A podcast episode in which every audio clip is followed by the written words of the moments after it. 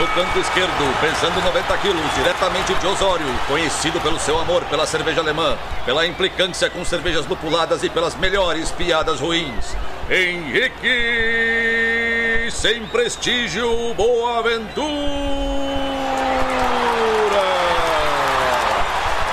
Canto direito, pesando 73 quilos, diretamente de Iraí, o príncipe do azedume, confeiteiro das pastry stouts, senhor das cajuminâncias, Estevão Careca Quitó.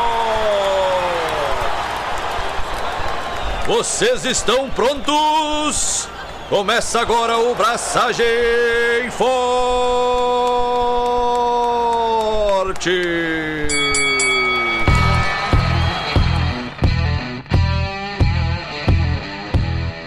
E aí, galera? Estevão da Suricato aqui. Alô, Loite, Henrique Boaventura e meu caramelo favorito é o vira-lata. O nome desse programa devia ser Vira-Lata Caramelo, né? Por sinal. Não sei o nome, mas o cover vai ser. Melhor da vida. Melhor cover ever. E aí, jovem, o que, que te traz nessa manhã matutina, nessa manhã muito cedo? O que, que te traz aqui? Por que, que você está aqui, jovem? Cara, na verdade eu tô aqui por falta de agenda, né? uma pessoa compromissada com a vida, né? Uma pessoa cheia de compromissos e de atividades. Na verdade, o meu compromisso é com o podcast, por isso estamos achando um horário alternativo. Poderia ter sido às sete da manhã? Sim, mas daí o compromisso era com o Muay Thai. É, ok. Mas sim, mano, fazendo das tripas coração para não deixar de gravar. Tem mais gravação essa semana. Spoiler. Domingo ainda é essa semana, né? Não, domingo é semana que vem. Então, não tem. Depende de quando começa a sua semana, mas enfim. É. Yeah. Cara, eu tenho algumas. Tu não perguntou, mas foda-se, eu vou falar igual. Eu tenho umas novidades. Te jogue, por favor. Me jogo. Já que tu tá com ânsia de falar isso. Hoje, 29 de julho, temos London Pride sendo engatada na Cuba do Mercado Paralelo. Então, Henrique, te espero lá hoje à noite. Tarde, noite. London Pride. Mano, essa é a notícia boa. A notícia ruim é que, sei lá, vai estar uns 70 reais o pint. Aí é foda, cara. Não, não vai estar 70 reais o pint, mas, mano, tipo, é uma bitter, tá ligado? Caro. É a bitter e ela veio do além mar, tá ligado? É, mas, cara, a serva importada tá muito caro. Tu consegue comprar um barril de Schlenkerla, se tu quiser? Não sei se tem importador no Brasil. Ah, chega as garrafas. Eu vou perguntar, mas a grande questão é o que eu vou fazer com um barril de Schlenkerla? Me deixar feliz? Porra, tu quer quatro contos pra te deixar feliz? Digamos que é um preço razoável, né? Pra me deixar feliz. Mano, vamos lá. Um barril desses deve chegar a 3 mil, 4 mil, vamos lá. 3 mil reais pra facilitar a conta. Tá ligado? Eu tenho que vender 100 pilo pint, 80 pilo pint. Caraca. E, tipo, isso em Porto Alegre, tá ligado? Tudo bem, não precisa. E não no precisa. EAP lá, no, os guris estavam falando no grupo, realmente, brisada. Não me lembro quem foi. Talvez o Guilherme, que tava no Dark Mauro Day e era tudo, tipo, ISO de 150ml a 45 pila, algo assim. É isso? A gente tem que fazer um sala de braçagem sobre isso. Sobre é, esse tema específico. Sobre Dinheiros. para onde está indo esse mercado. Cara, enfim. Mas hoje tem London Pride na Cuba do Mercado Paralelo. Fizemos um esforço para não deixar ela tão cara, dentro das nossas possibilidades, dentro do custo da serva. Mas se alguém puder dar uma passada lá, eu estarei lá hoje, final do dia, roubando um graulinho de meio litro para levar para casa.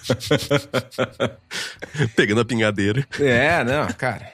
E a outra coisa importante que eu tenho para compartilhar é que falta uma semana.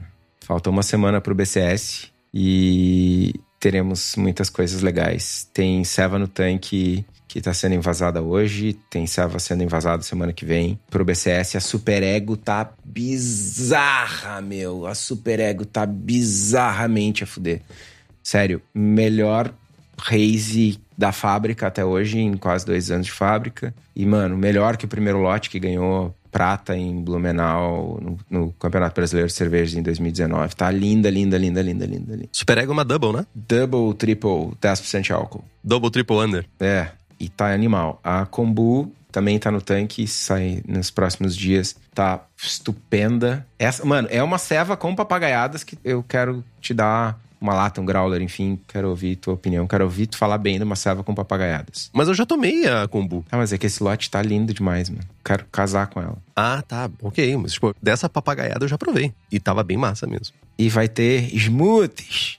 Vai ter smoothies. Várias. Várias. Uma revoada de papagaios.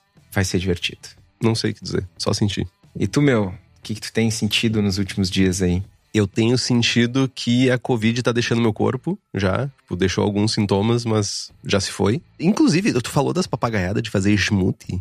Essas smoothie, eu fui ver. Estava lendo um artigo sobre gringos fazendo papagaiada com smoothie e tudo isso. Cara, que processinho bem cretino para fazer cerveja. Putz, grila, velho. Eu olhei assim, eu li de cabo a rabo o artigo. Chegou no final do artigo e disse assim: Cara, eu nunca vou fazer essa merda, meu. Nunca. Eu nunca vou fazer isso aqui. Por quê, meu? Por que não, cara? Mano, nós temos que fazer um episódio nos próximos dias, braçando com o estilo Smooth Sour. Tem que fazer o Chatarina Sour antes. Ah, mano, vamos fazer. Vai bombar, velho. Todo mundo vai querer ouvir. O de smoothie? Claro, vai ser o. Mas smoothie não é estilo. Catarina também não. Boa, deixei o gancho, pegou certinho. Nem se treinasse ficava tão bom essa. Foi mal, pessoal. E não foi ensaiado. Zoeira, zoeira. Pá, pode acabar o programa agora. Mas eu tava pensando que a gente poderia fazer um Braçando com Estilo de Catarina Sauer e ia ser o melhor programa que a gente já fez sobre Braçando com Estilo. Braçando sem estilo. Tipo, copiando estilo, alguma coisa nesse sentido. Seria muito genial, muito genial. Mas, cara, como eu falei, tô me recuperando ainda de alguns efeitos colaterais da Covid. Cheguei a perder o, o olfato por dois dias, foi assustador, mas já voltou tudo pelo menos o que eu acho que deveria ter voltado. Mas vocês devem estar escutando essa minha voz fanha, porque basicamente deixou uma sinusite eterna em mim. Mas eu vou melhorar em algum momento. Vai ficar tudo bem. Sigo minhas leituras, eu tô lendo o Dilema do Onívoro e tô com uma tristeza de uma falta de livros. Eu tô praticamente zerei minhas literaturas de cerveja e tô procurando um novo livro para ler sobre cerveja. Tá meio triste isso para mim. Queria um livrinho de história de cerveja, mas não, não achei nada. Em linhas gerais, é isso gravando de manhã, que é para não deixar sem conteúdo, né? E estamos aqui hoje, nessa manhã, 9 horas da manhã do dia 29, uma sexta-feira, falando sobre cerveja, né? Falando sobre, principalmente sobre um dos aspectos da cerveja que mais me agrada, que é maltes. A gente veio de algumas séries que a gente rodou falando de Será que deu ruim, que era relacionado a off-flavors e problemas de processo? Falamos sobre lúpulos, onde o Estevão deu uma aula pra gente de lúpulos que inacreditável, eu diria dessa forma. daí voltamos lá pro início, voltamos lá para a primeira panelinha que a gente teve fazendo cerveja com a série de volta pro início. E agora a gente está focando em maltes. A gente deu várias pinceladas durante os nossos 152 programas, mas a gente nunca focou especificamente em falar sobre maltes. Então, no programa 148, a gente falou sobre maltes base, né? E uma introdução básica ao mundo dos maltes. Hoje a gente vai falar sobre maltes Crystal e caramelo, a treta dos maltes Crystal e caramelo, que levou o Estevão e eu a uma discussão insana sobre a pauta. No programa 156, se tudo der certo, a gente vai falar sobre malte torrado. Lá no 160, vamos falar sobre maltes especiais, maltes diferentes. Vamos falar no 164 sobre análise de, de folhas de malte, de especificações de malte. E no programa 168, como substituir ou não maltes. Então temos uma série de programas pela frente que lá no final, quando chegar no final, no 168, a gente tem certeza que todo mundo vai ter uma skill extra que é saber construir uma lista de maltes para sua cerveja de uma maneira menos aleatória, menos tentativa e erro. Cara, eu acabei de me dar conta de que eu tava sem handle aqui. Agora sim. eu só queria fazer um comentário a respeito da nossa discussão, debate sobre a pauta de crystals e caramelos, que foi edificante o debate. Foi, foi edificante. É uma das coisas que são mais massa de fazer o programa é que a gente aprende um monte e discute fazendo a pauta. Mas estamos aqui ao vivo com os nossos queridos apoiadores, nossas apoiadoras, varredores e varredoras de calçadas nesse início de manhã. E os benefícios de apoiar a abraçagem forte são muitos, né? A gente tem sorteio de equipamento, livro, merchan, Sueva da Suri, Merchan, Braçagem Fortístico, tem Merchan exclusivo para apoiadores. Inclusive a camiseta Crispy Boy que eu tô usando no vídeo do BCS da Suri é exclusiva para apoiadores. E é minha. Ah, eu não entreguei a do Henrique, inclusive. Foi mal. Eu tive que usar a tua para gravar o vídeo no segundo banho e tal. Exatamente, por isso que eu disse, é a minha que tu gravou, com a minha. Sorry. Além disso, quem apoia o Braçagem Forte participa do melhor grupo de WhatsApp cervejeiro do país. Então, se vocês quiserem fazer parte desse grupo e ter acesso a tudo isso e acompanhar a gravação ao vivo sem cortes, é só fazer como o Alan George, a Camila Vecchi, o Carlos Alberto Poitevin, o Diogo Longo, o Fábio Luiz Bossada, o Felipe Augusto Kintzer,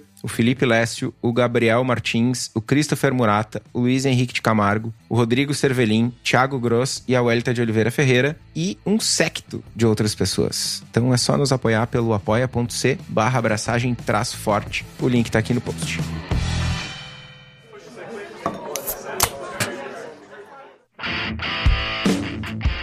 Beleza.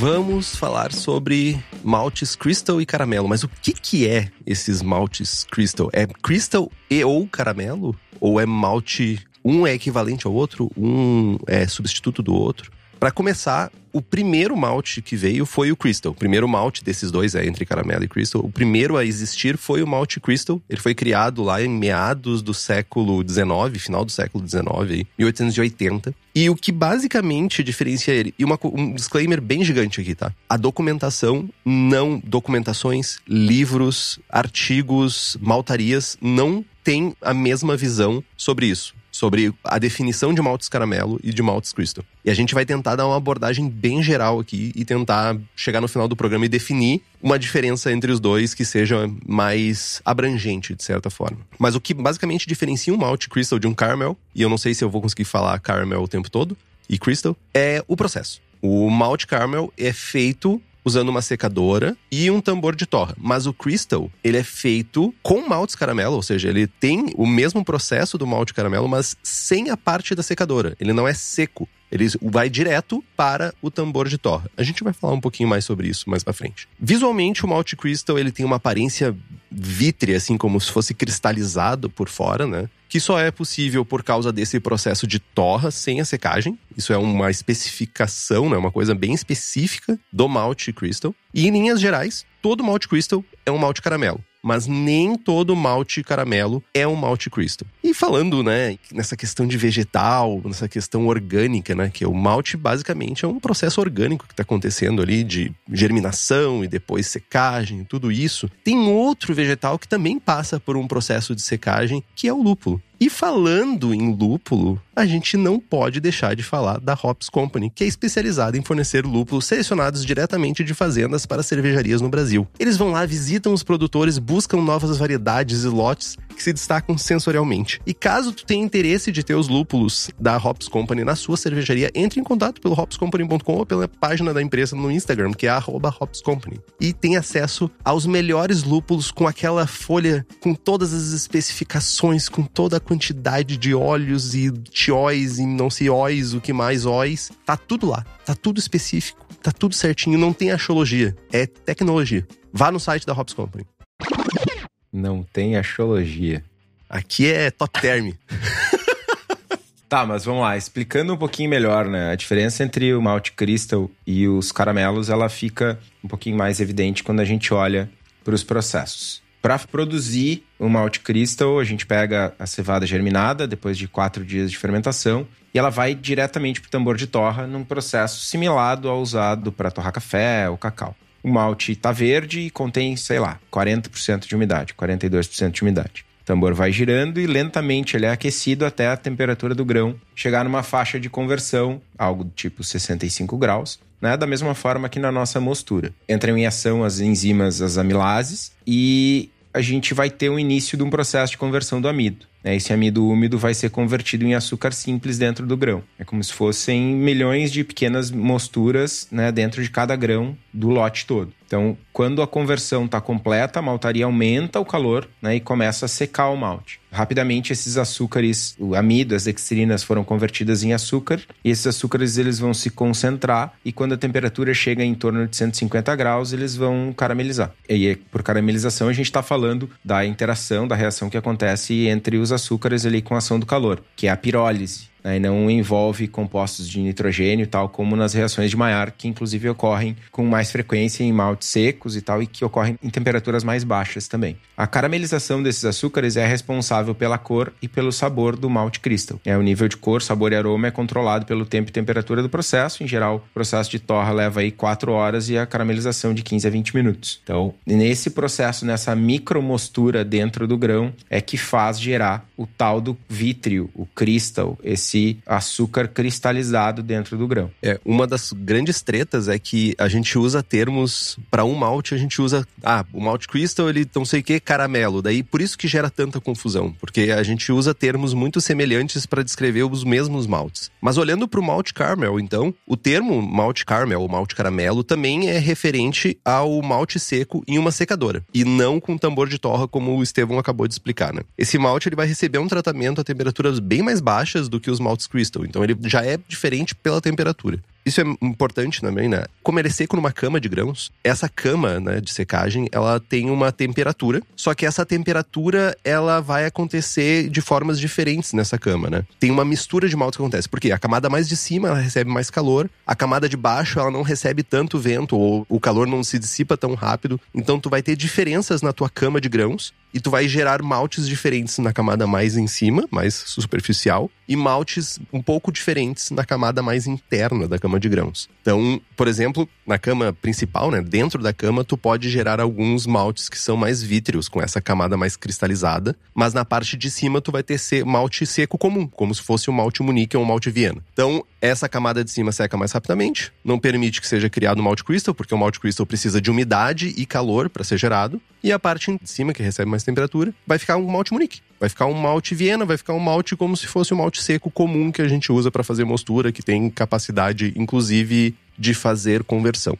Já na camada interna, a gente não consegue receber esse fluxo de ar direto, né? Esse calor que vai ser que é usado para secar os grãos. E também vai ter uma umidade muito alta, porque tu tem uma camada em cima protegendo que a umidade saia, então não vai ter esse, essa exposição, essa troca de umidade com o ambiente, e vai criar um ambiente úmido e quente. E vai começar ali o processo, vai continuar o processo de conversão de amido em açúcar, né? Isso vai criar açúcar que vai ser caramelizado durante o processo de secagem posterior, em temperaturas mais altas daí, mas não necessariamente virando o crystal, que é cristalizado, vítreo. Então a diferença do malte crystal e o malte caramelo é que o caramelo não é tão homogêneo e uma parcela significativa, ou seja, uma quantidade que não dá para desprezar desse malte, ele não vai ter a mesma aparência vítrea do malte crystal. Malte crystal a gente está falando talvez de 90% do malte ter essa aparência cristalizada. E o caramel a gente está falando de talvez metade. Então o resultado é que esse malte, né, o malte caramelo, ele tem sabores como caramelo, mas com um pouco mais de nuances geradas por essa diferença de temperaturas que a gente tem durante a secagem. Então, o crystal a gente tem um, aroma mais específico, mais unidimensional, se a gente puder usar essa palavra, quando tu usa somente um malte, né, uma variedade de malte. E no malte caramelo a gente pode ter nuances maiores, justamente por essa diferença que a gente tem entre as camadas de secagem e tudo isso. Pontuando, né?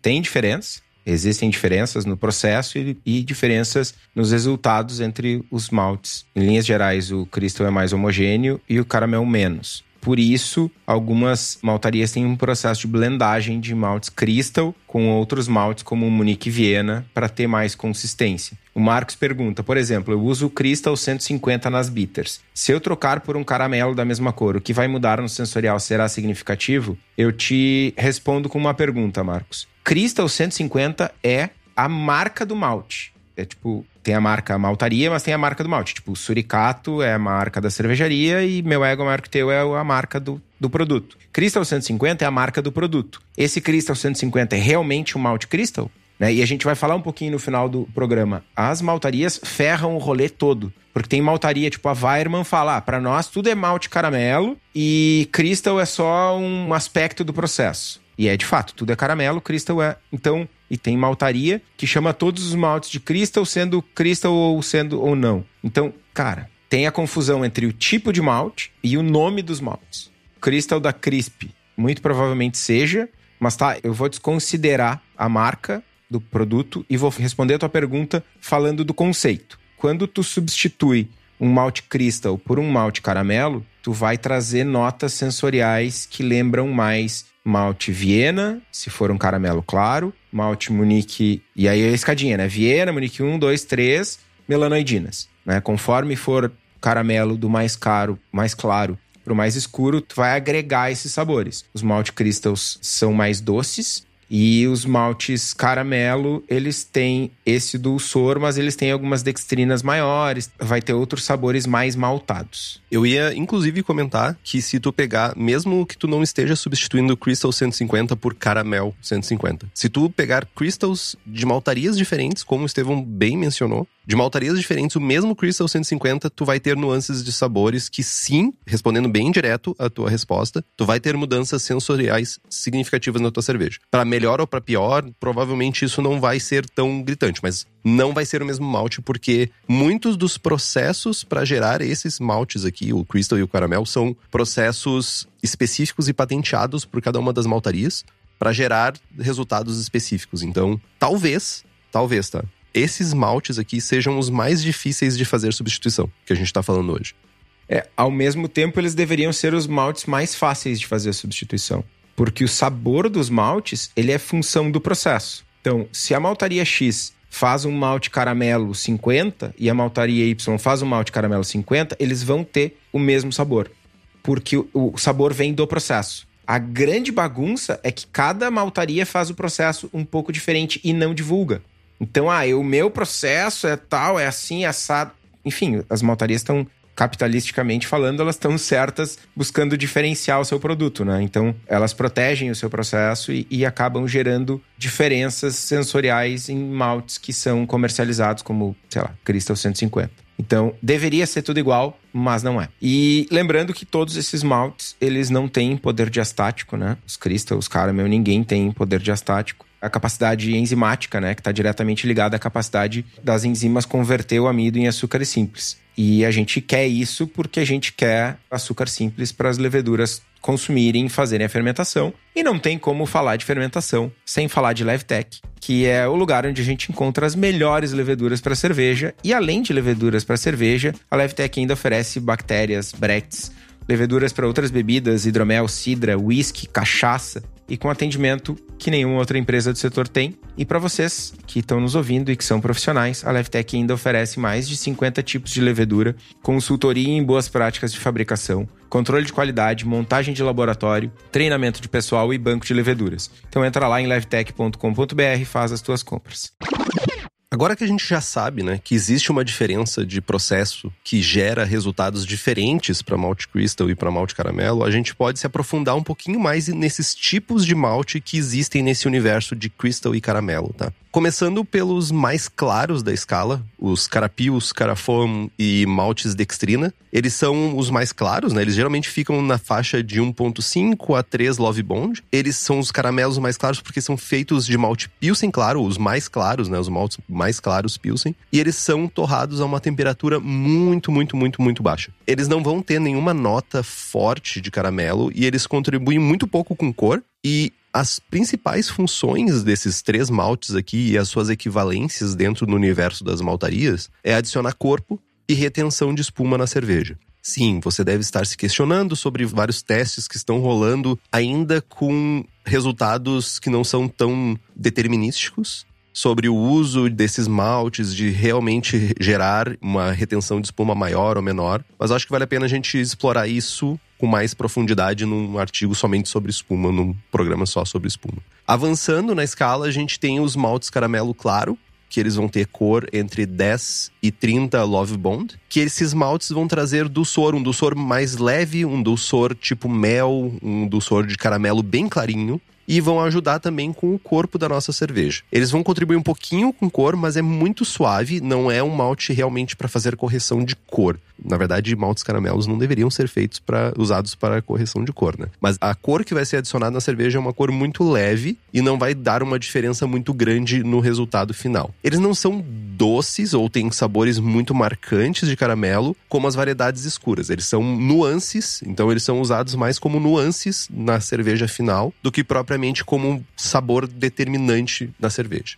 Mais para frente, nós vamos ter maltes caramel e crystal médio, né? Que vão ficar na faixa de 40 e 60 Love Bond. Esses, em geral, são os que são mais usados no dia a dia cervejeiro, tanto profissional quanto caseiro, porque eles trazem um dulçor mais notável e sabores de caramelo mais clássicos, aquele caramelo médio, aquele caramelo mais marrom. Então são sabores que são mais comumente presentes no nosso dia a dia, não somente na cerveja, mas são mais comumente associados a caramelo, né? Esse sabor, quando tu prova, né, o malte, tu vai lá, compra esse malte crystal ou esse malte caramel e tu prova ele, esse sabor que tu vai sentir, apesar de que quando tu provar na tua boca, a intensidade vai ser maior porque tu tá direto na tua boca, vai ser muito semelhante ao resultado que ele vai trazer na tua cerveja finalizada. Lógico, com exceção de que ele vai estar tá mais diluído, que ele vai ter uma competição com outros sabores e aromas da tua cerveja, mas o sabor dele cru é muito semelhante. Então, a análise sensorial do malte vai ser um bom indício do que, que ele vai contribuir para tua cerveja cerveja final. É muito utilizado em estilos ingleses e americanos, milds, porters, stouts. Muitas bitters também usam esses tipos de caramel. E além de saber adicionar o sabor, né, e esse dulçor, eles também vão adicionar corpo e retenção de espuma. É uma coisa bem geral de, desses maltes crystal é adicionar corpo e espuma para cerveja. Retenção de espuma, na verdade.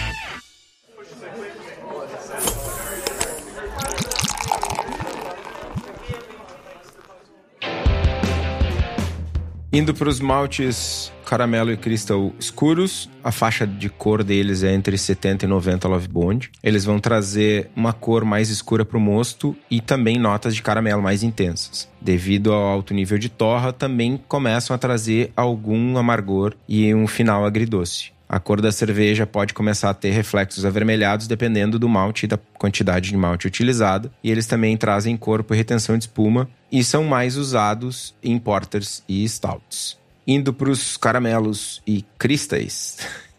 Cristais.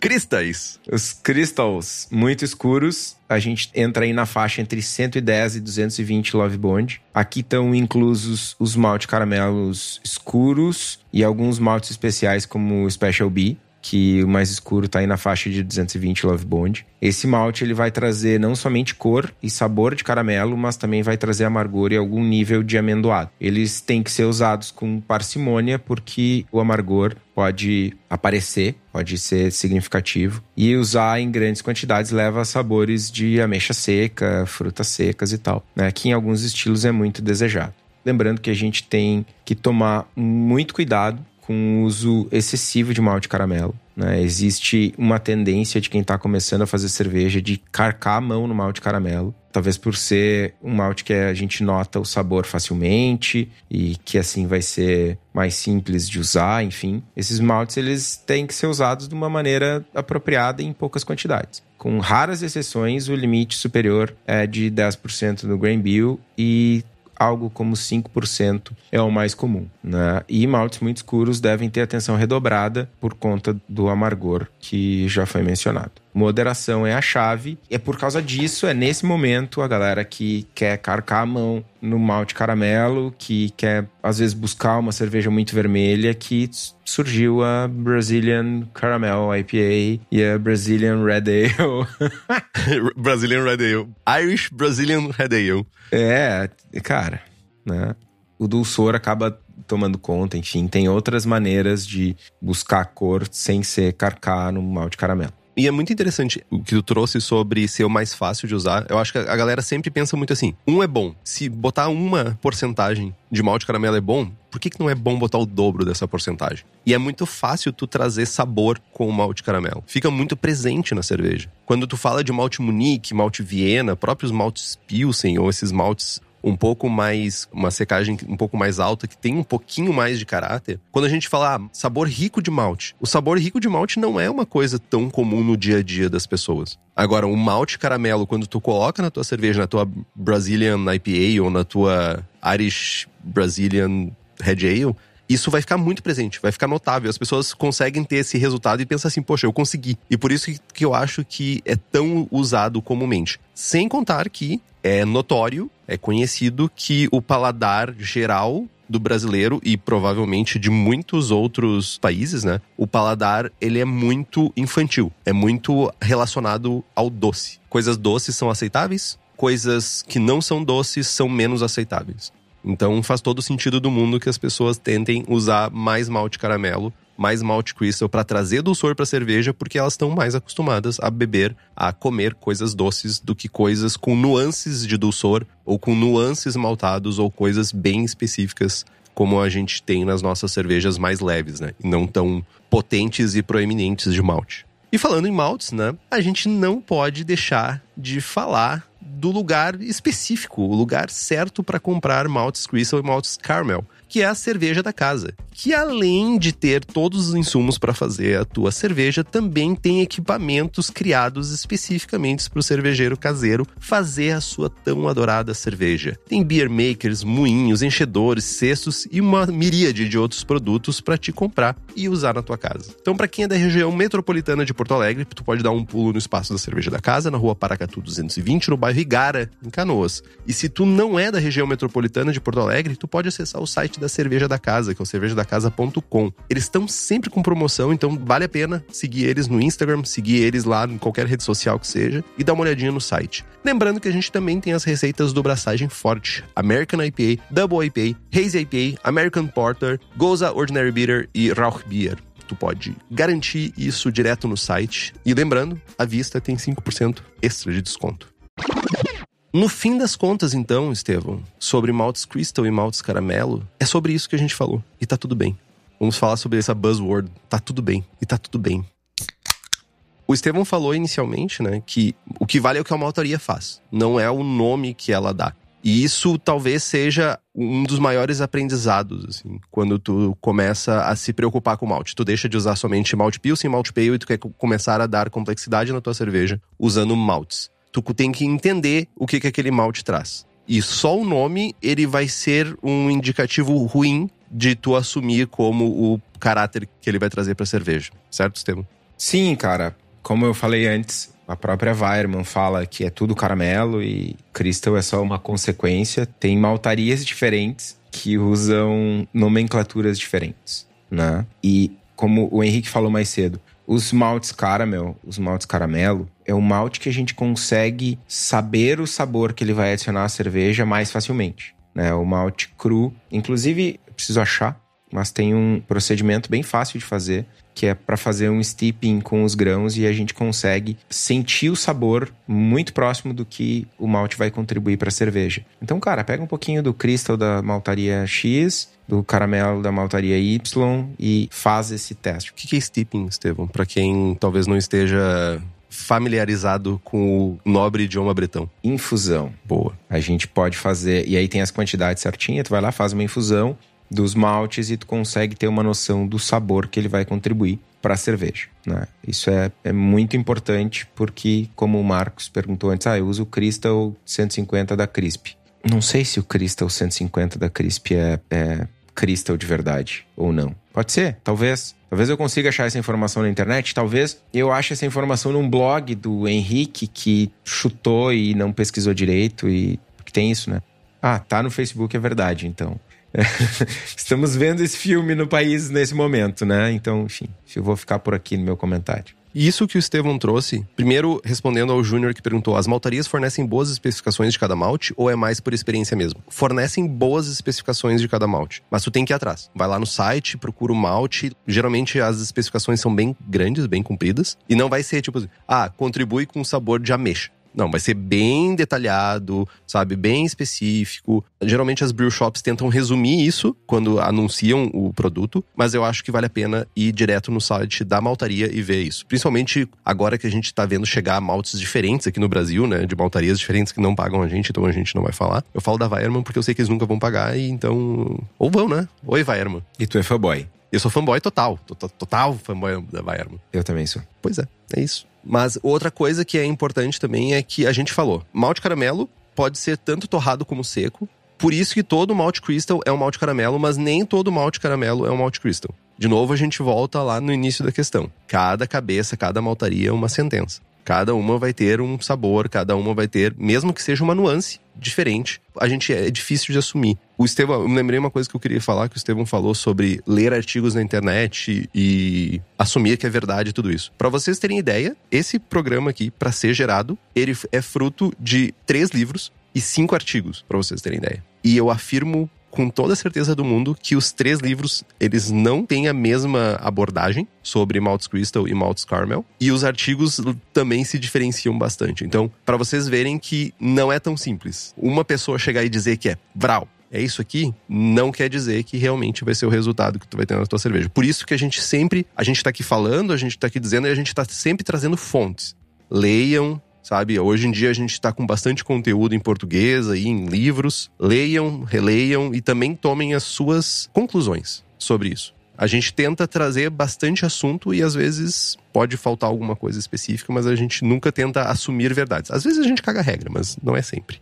Cara, voltando à, diferença do malte caramelo e do malte crystal, eu sou fã do Caramunique. Sou fã do Caramunique em, em algumas servas, uso bastante Caramunique 3. E, cara, o Crystal, ele tem mais ou menos aí 90% do grão cristalizado, né? Enquanto nos Caramel a gente vai ter algo do tipo 50%. É como se parte do malte fosse Crystal e parte do malte fosse Munique, Viena, etc, etc. Ah, um cara Viena tem uma, uma parcela com uma característica similar ao Viena, um cara Munique tem uma parcela similar ao cara Munique. Na hora de desenhar a receita, o que, que muda? Que sabor diferente que traz isso? Só para não ficar tanto no campo das ideias, tipo, ah, é diferente, testem, não sei o quê. Por que, que eu gosto de usar o Caramunique? Porque ele é menos doce. Né? Maltes caramel, eles são menos doces do que os maltes crystal. E aí tu vai ter uma nota de maltado junto. Sabe aquela coisa que, sei lá, 10 anos atrás, para fazer uma American IPA, era 90% malte pilsen, 10% cara red. Ou cara ruby da Castle ou um cara 25 Love Bond aí, 10% malte caramelo. E aos pouquinhos isso foi sendo substituído por Munique. Né? Ah, queremos maltado, mas não queremos tanto dulçor, não queremos essa característica de dulçor que oxidação de malte caramelo traz e tal, não sei o quê. Na minha maneira de enxergar a cerveja, como eu construo muitas das minhas cervejas, eu quero mais esse maltado e menos esse dulçor. Ah, tem o estilo que eu vou querer dulçor também. E aí é justamente aí que entra um cara Munique da vida, um cara Viena. Eu trago um pouquinho de dulçor, eu trago um pouquinho de caramelo, mas eu equilibro isso com um pouco de dextrina, com um maltado.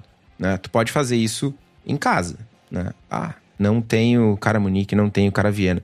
Ia usar 10% de cara Munique. Não tem, meu. 5% de caramelo, de uma cor similar, 5% de Munique 1, 2, 3. Não é exatamente a mesma coisa, mas chega muito perto. Existem boatos, e aí eu não podemos confirmar, mas de que algumas maltarias, inclusive, fazem os seus cara Munique, cara Viena, blendando malte. Não sei, mas tem algumas que é dito que sim. E eu queria trazer mais uma coisa, se o Henrique me permite. Permito. O Carlos Poitevin fez um comentário aqui sobre a cor da cerveja e eu respondi no chat, mas eu quero trazer para gravação, para quem não é apoiador poder enfim, ter acesso ao conteúdo também.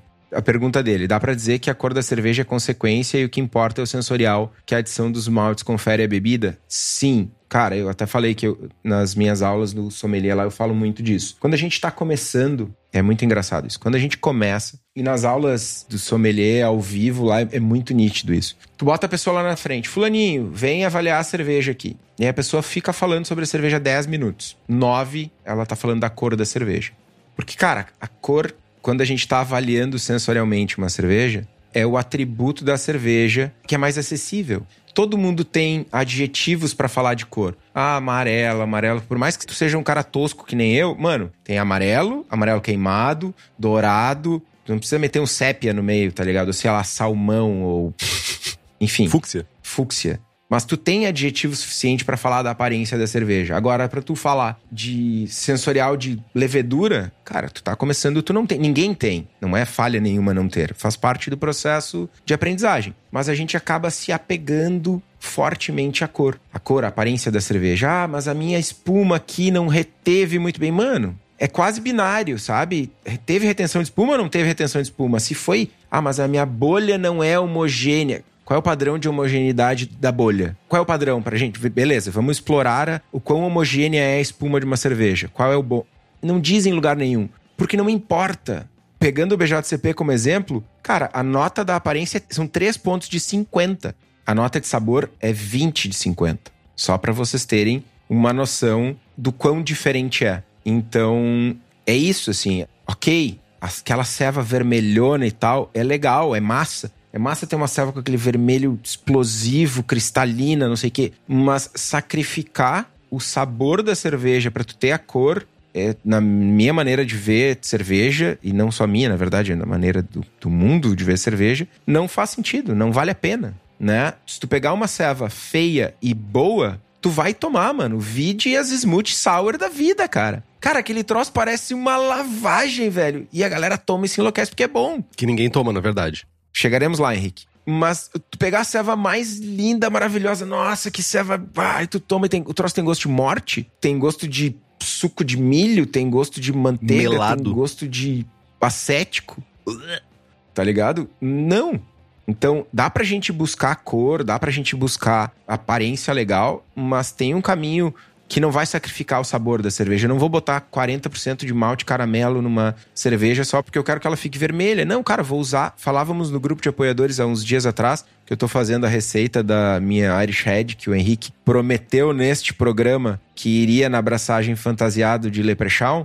Tava fazendo a receita, compartilhando com o pessoal no grupo, e o pessoal, ah, olha só, fiz uma cerveja com Special W. Não, não é Special W. É Red Active.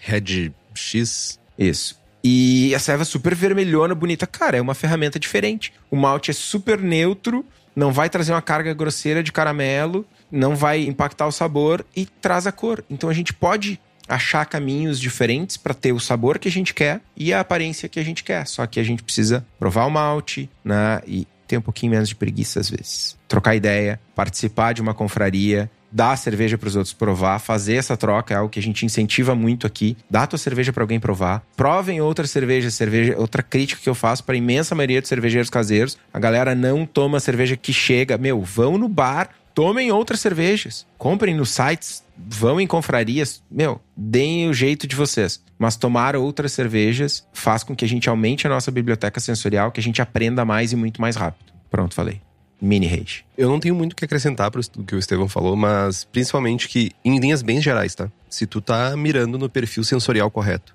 usando os maltes corretos para fazer a cerveja, a cor vai vir sozinha, tá? É muito difícil, né? tipo, talvez tu precise fazer uma correçãozinha de cor e definitivamente não vai ser com malte crystal ou malte caramel. Vai ser com algum malte específico para cor. Mas se tu tá mirando corretamente na receita, há um grande indício de que se tu tem que colocar uma quantidade grande de maltes para dar cor, de que tua receita não tá legal dentro do estilo. Então acho que isso também norteia as decisões a serem tomadas.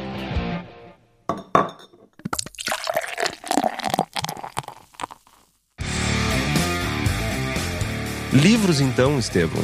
Livros que vão aumentar, vão enaltecer o seu conhecimento, vão expandir. Essa é a palavra que eu estava buscando. Enaltecer não, expandir. Nós temos o Malt, por John Mallet. Ele escreveu um, livro bem completo sobre malte, apesar de que eu acho que essa parte de Crystal e Caramel ficou devendo um pouquinho, podia ser mais aprofundado. Temos o How to Brew, do John Palmer, que ele fala mais sobre o uso dos maltes Crystal e Malt Caramel para a construção das nossas receitas, do sabor final da cerveja, assim como o Mastering Homebrew do Randy Mosher, que ele traz o que eu sempre falo, eu sempre vou ressaltar a importância desse livro. Se eu tivesse que dar um exemplo do porquê comprar esse livro para mim é a parte de construção de grist para receita. Ele tem uma visão bem detalhada, bem bonita, por assim dizer, bem lúdica de como construir o backbone da tua cerveja com maltes. E isso para mim já vale esse livro. Muito, muito, muito, muito, muito. E, assim como a gente falou antes, né? Leiam as especificações de cada maltaria. Busquem as sheets lá, as folhas com as especificações, para entender mais sobre o malte que tu tá usando, principalmente esses maltes que não são o malte de frente, por assim dizer, que não é o Pilsen, que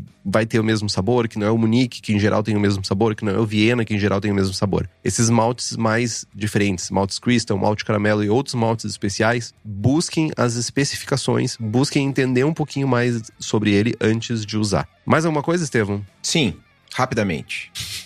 O Marcos pergunta sobre Harsh Zone. A gente vai falar sobre isso, que é uma faixa de cor de alguns maltes que traz a astringência, amargor e tal. Nós vamos falar no episódio 160, se eu não estou enganado. 160. 160. Mas no grupo de apoiadores, depois da gravação aqui, a gente já vai largar alguma informação aí pro pessoal. Quem é apoiador tem acesso à informação antes. Ha!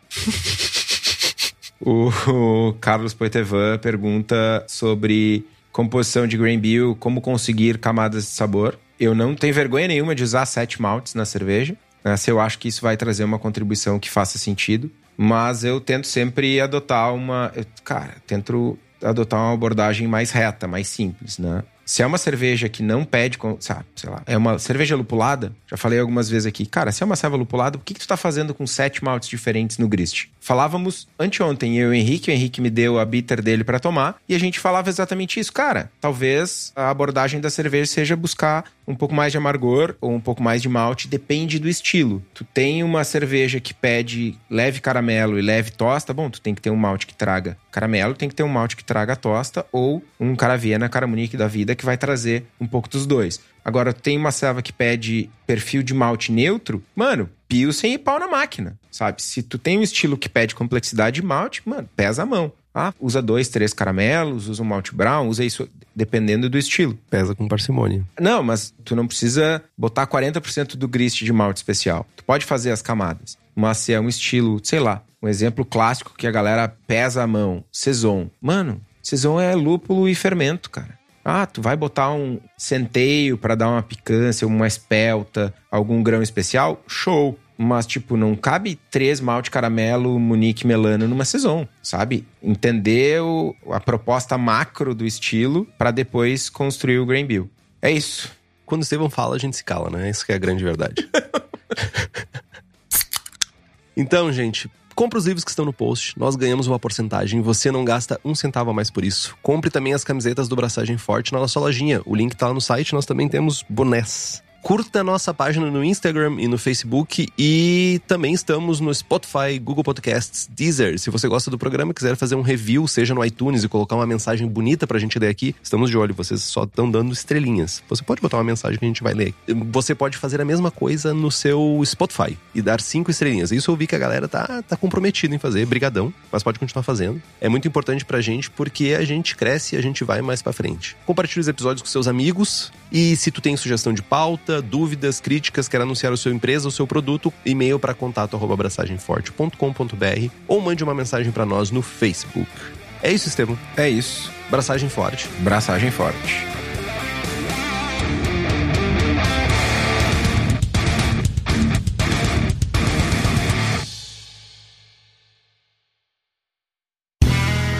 Este podcast foi editado por Play Áudios.